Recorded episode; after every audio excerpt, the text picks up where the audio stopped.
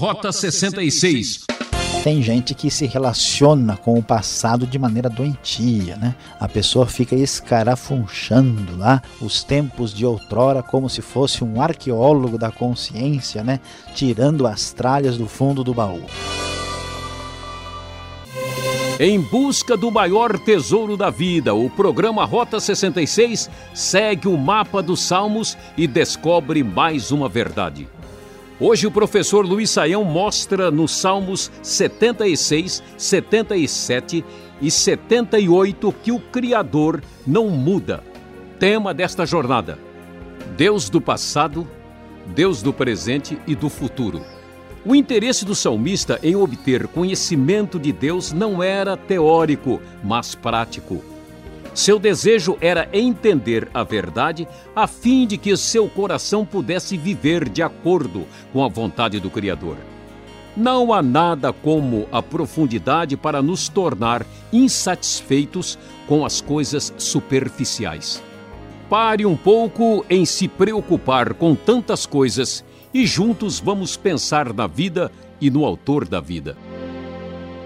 Rota 66, prosseguindo em nossa jornada pelas poesias do Saltério Hebraico. Sim, hoje nós vamos falar sobre os Salmos 76, 77 e 78. Sim, o nosso tema será Deus do passado, do presente e do futuro. Como podemos observar a fé do povo do Antigo Testamento era uma fé localizada no tempo. O povo de Israel aprendeu a descobrir que Deus era o Deus da história, o Deus que havia agido no meio do seu povo. Não era uma fé assim abstrata, semelhante ao pensamento dos gregos ou dos ocidentais, mas era uma fé que percebia o Deus que age, o Deus que interfere na história humana e está presente conosco. O Salmo 76 é um salmo que é uma espécie de hino que comemora aí a vitória do Deus de Israel sobre os seus inimigos. É uma celebração do poder invencível de Deus. E assim se descreve Deus, como Deus se manifesta à nação, vamos assim dizer, como é que Deus era visto no tempo presente através dos seus atributos conhecidos no meio do seu povo. E a NVI diz: em Judá Deus é conhecido, o seu nome é grande em Israel. Sua tenda está em Salém, o lugar da sua habitação está em Sião. Ali quebrou ele as flechas reluzentes, os escudos e as espadas, as armas de guerra. Deus é um Deus poderoso, Deus dos exércitos é um Deus vitorioso. O texto vai prosseguir no verso 6 e diz: Diante da tua repreensão, ó Deus de Jacó, o cavalo e o carro estacaram. Somente tu és invencível. Quem poderá permanecer diante de ti quando estiveres irado? Dos céus pronunciaste juízo e a terra tremeu e emudeceu. Quando tu, ó Deus, te levantaste para julgar, para salvar todos os oprimidos da terra. Então vemos que Deus é aquilo que ele manifesta no presente, um Deus poderoso, um Deus vitorioso, um Deus irresistível, um Deus que traz julgamento e Deus que traz livramento aos oprimidos, aqueles que estão em posição inferior. O povo da aliança, o povo de Israel, adora e louva e cultua a Deus porque ele manifesta estes atributos e qualidades. Por isso, o texto diz: Até a tua ira contra os homens redundará em teu louvor, e os sobreviventes da tua ira se refrearão. Sim, tudo que mostrará o poder tremendo de Deus redundará no louvor do próprio Senhor. Por isso, há um convite que se faça votos ao Senhor e não deixe Não se deixe de cumprir tais votos. Ele é o Deus que tira o ânimo dos governantes e é temido pelos reis da terra, diz o verso 12. Então é uma descrição bem presente, bem no tempo presente, o que aparece no Salmo 76. O Salmo 77 já muda um pouco de figura, porque é um lamento a individual. Este lamento, ainda que individual, se destina à situação da própria nação. Ele começa dizendo: clamo a Deus por socorro, clamo a Deus que me escute. São reflexões aí de consolo no momento de grande dor, de grande turbulência no meio do povo de Deus. Um salmo composto ao estilo de Gedutum para o mestre de música, salmo da família de Asaf. Aqui nós vemos a expectativa de que Deus venha agir interferir, o Deus que é tudo aquilo que vemos no presente, o Deus que agiu no passado é o Deus que abre a expectativa do futuro, é o Deus que tem a esperança para nós. Quando não pensamos em Deus, na ação que ele tem, que ele faz através da história, não temos como ter esperança. A esperança está ligada à noção do tempo, à noção da história. Nós aguardamos dias melhores. Somente o Deus da história, que transcende a própria história, que está agindo no presente, no passado e no futuro, pode ser a verdadeira fonte de esperança. Então o salmista diz que ele busca ao Senhor sem cessar, porque está angustiado, sua alma está inconsolável. E então ele agora, com a esperança aberta para o futuro, começa a conversar com o passado, porque o Deus que promete bênção para o futuro é o Deus que agiu no passado. Diz o texto no verso 5: Fico a pensar nos dias que se foram, nos anos há muito passados. De noite recordo minhas canções, o meu coração medita e o meu espírito pergunta numa espécie aqui de conversa, de diálogo com os tempos de outrora. O verso 7 da NVI diz com bastante eh, determinação: Irá o Senhor rejeitar-nos para sempre? Pergunta o salmista: Jamais tornará a mostrar-nos o seu favor?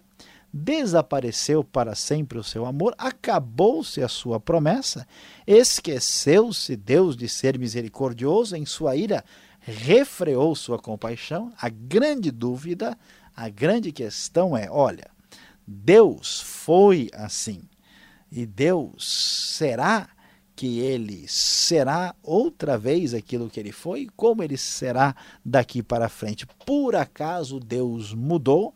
Será que ele deixou de lado o seu amor, a sua misericórdia, já que sabemos do que ele fez no passado em favor do seu povo?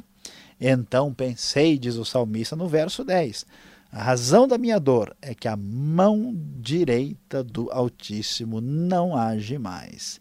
Ele está preocupado, pensando: olha, quem sabe o Deus do futuro e do presente não é mais o Deus do passado. Será que isso é possível? E ele volta pelo túnel do tempo para recordar o que aconteceu nos tempos antigos. Recordarei os feitos do Senhor, os teus antigos milagres, meditarei em todas as tuas obras. Teus caminhos, ó Deus, são santos. Que Deus é tão grande como o nosso Deus, tu és o Deus que realiza milagres, mostras o teu poder entre os povos com o teu braço forte resgataste o teu povo e os, descendentes de Jacó e de José. Ele se recorda do passado, ele tem de novo a sua esperança é, revivida, porque ele sabe que o Deus que foi é e sempre será Deus do passado, Deus do presente e Deus do futuro. E assim ele no verso 16, nos versos 16 a 19, ele recorda-se da grande vitória de Deus no tempo do Êxodo, falando de maneira poética sobre as grandes águas e as nuvens, a vereda do mar, e termina dizendo: Guiaste o teu povo como um rebanho pela mão de Moisés e de Arão.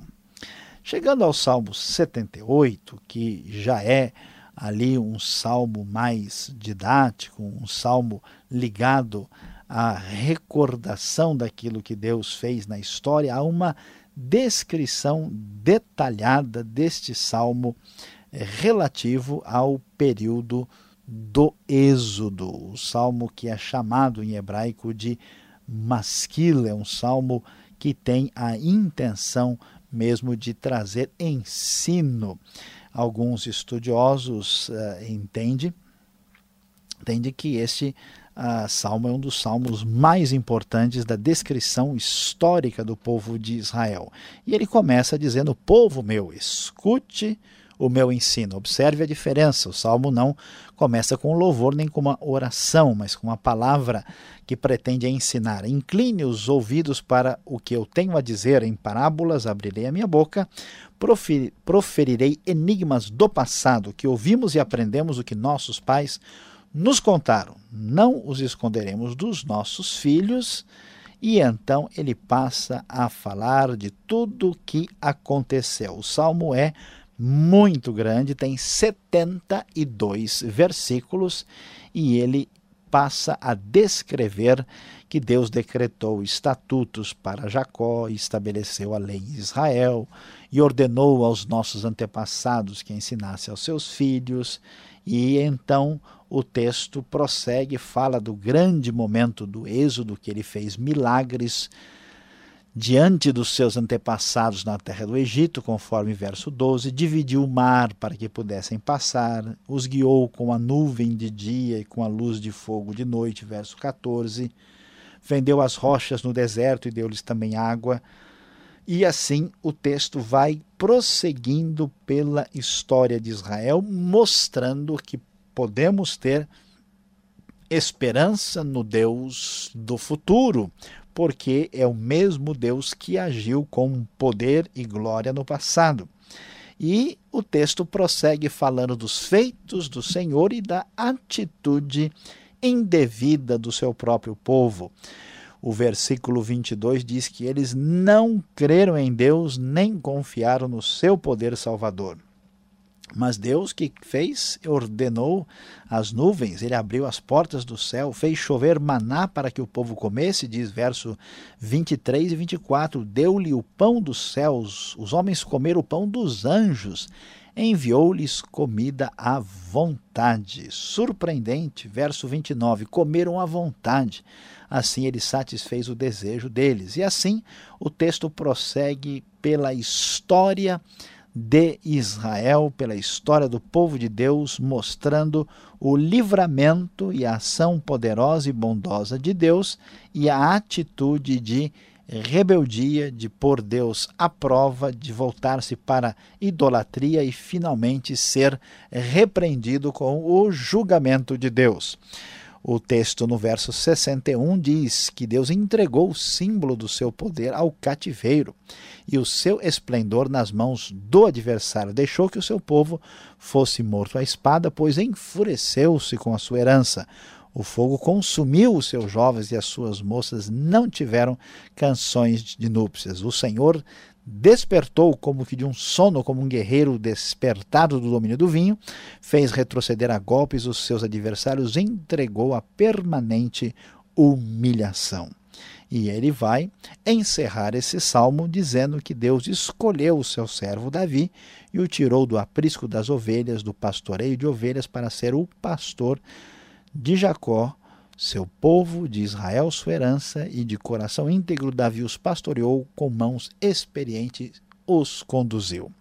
O salmo termina dessa forma, mostrando algo que nos leva a olhar para o passado, para o grande rei, que também ao mesmo tempo era a grande promessa para o futuro. A grande verdade manifesta nestes salmos é que Deus, Deus da esperança, merece toda adoração e plena confiança, porque Ele é o Deus acima do tempo que controla o passado, o presente e o futuro.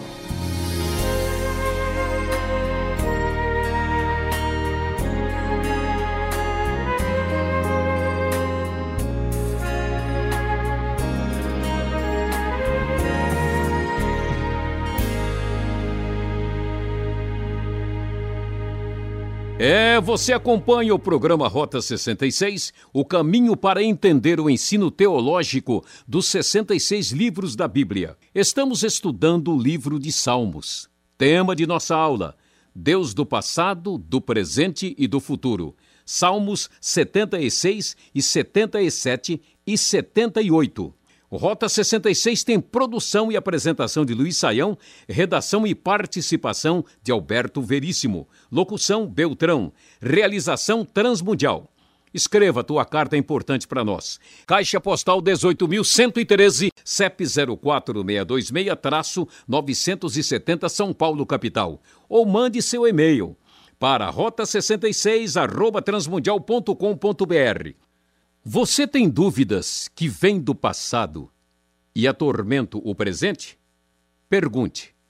O futuro é agora.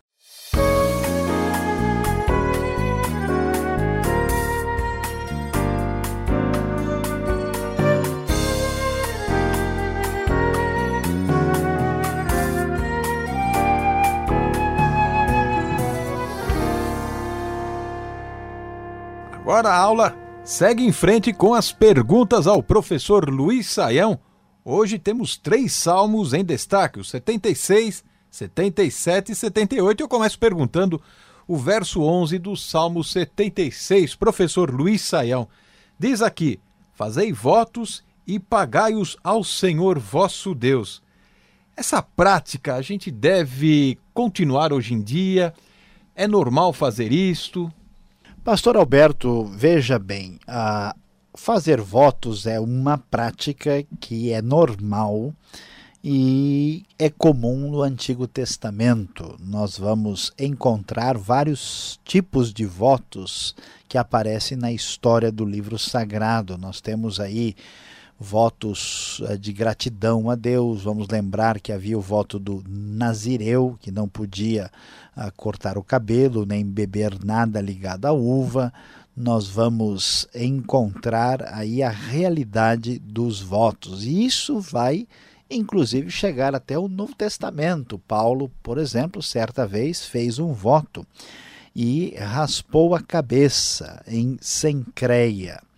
E o que significa fazer um voto? O voto significa você, vamos dizer, formalizar ou deixar de maneira concreta uma atitude sua para com Deus, uma espécie de desejo do coração, de gratidão, de pedido especial. Então veja bem, o voto não é enfatizado no Novo Testamento, não é exigido, não há nenhuma solicitação, é algo que já existia no Antigo Testamento, não há nada de errado em fazer o voto, toda pessoa tem liberdade de fazer isso. O grande problema, a grande questão é que quando uma pessoa vai fazer um voto, muitas vezes ela pode acabar entendendo as coisas de maneira incorreta. O voto pode acabar funcionando como uma espécie de toma lá da cá né, uma espécie de pagamento de uma tipo de uma promessa, como se Deus fosse fazer um comércio conosco, como se a gente fosse aí fazer uma espécie de barganha para com Deus. Então, nós temos a liberdade de ter todo e qualquer relacionamento com Deus, mas na base da barganha, na base da troca meritória, aí nós estamos longe da ênfase do Novo Testamento. Tá certo. Ficar revivendo o passado, como o salmista está demonstrando aqui, principalmente no Salmo 78. Será que isso não prejudica as pessoas que só ficam lembrando, puxa, antigamente, na minha época, naqueles tempos? Pois é, pastor Alberto. Tem gente que se relaciona com o passado de maneira doentia, né? A pessoa fica escarafunchando lá os tempos de outrora como se fosse um arqueólogo da consciência, né? Tirando as tralhas do fundo do baú. É verdade que isso pode ser problemático e doentio, mas veja bem, quando a gente faz isso com o passado, é sinal de que o passado não está devidamente trabalhado e resolvido. A Bíblia mostra Deus agindo no presente, no passado e no futuro, e este recordar é algo importante, é algo que faz parte da fé e marca bastante aí os salmos e a, e a história bíblica de modo geral. Inclusive, o que nós fazemos como cristãos o tempo todo é recordar o passado e anunciar o futuro. E por que, que isso é tão importante?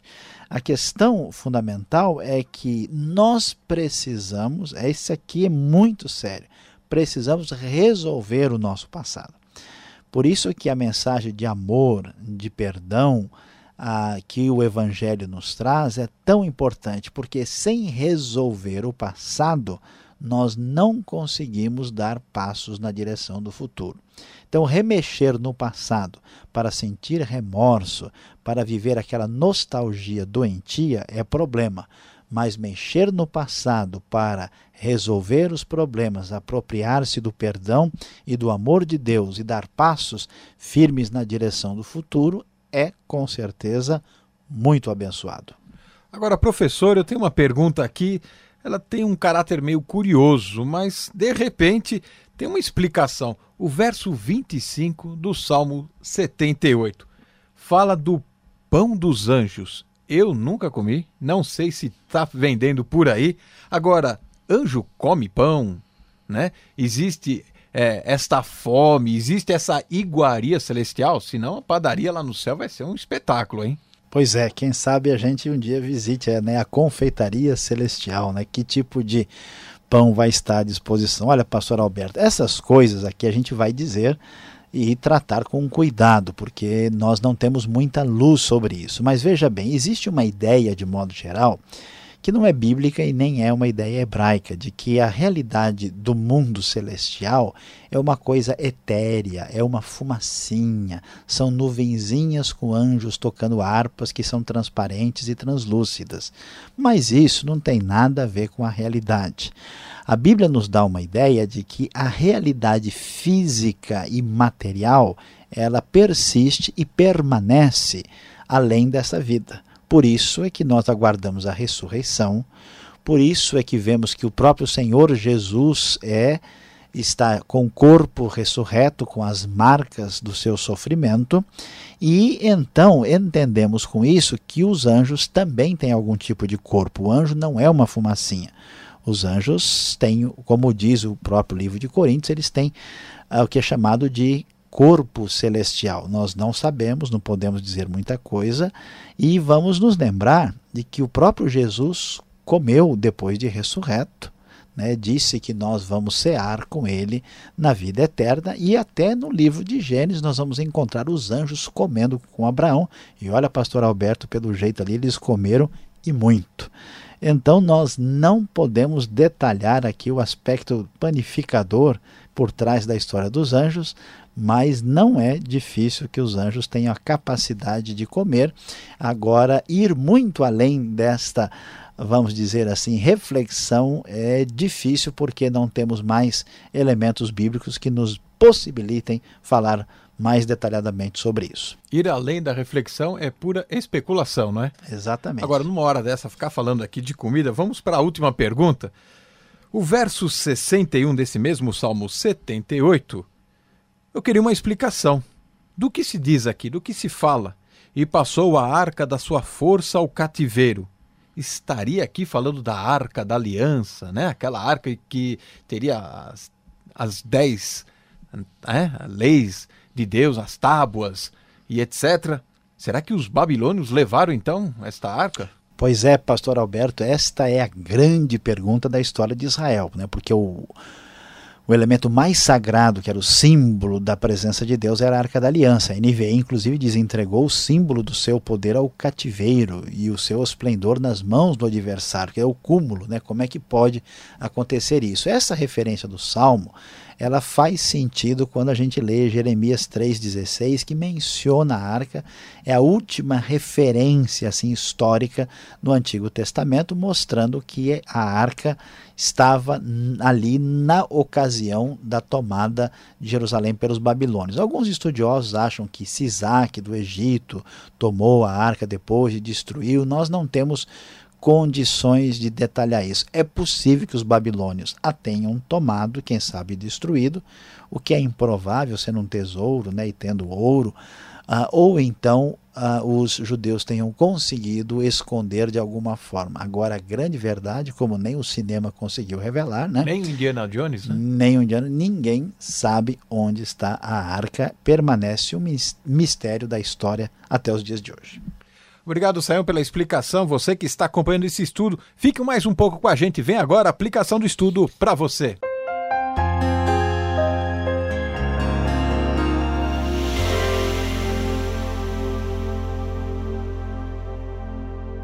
Hoje no Rota 66, você estudou os Salmos 76, 77 e 78, quando falamos sobre o Deus do passado, do presente e do futuro.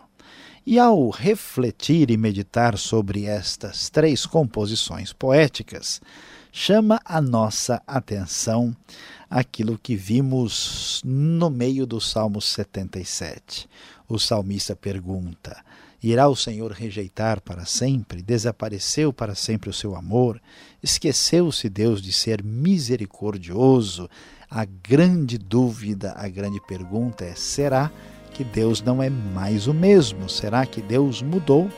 Meu querido ouvinte, meu querido amigo, saiba que o seu coração muda, as suas apreensões mudam, os seus problemas mudam, os momentos da vida são diferentes. A grande verdade na qual podemos estar bem firmes e absolutamente tranquilos é que Deus não muda, como ele mesmo diz em sua palavra, eu, o Senhor, não mudo.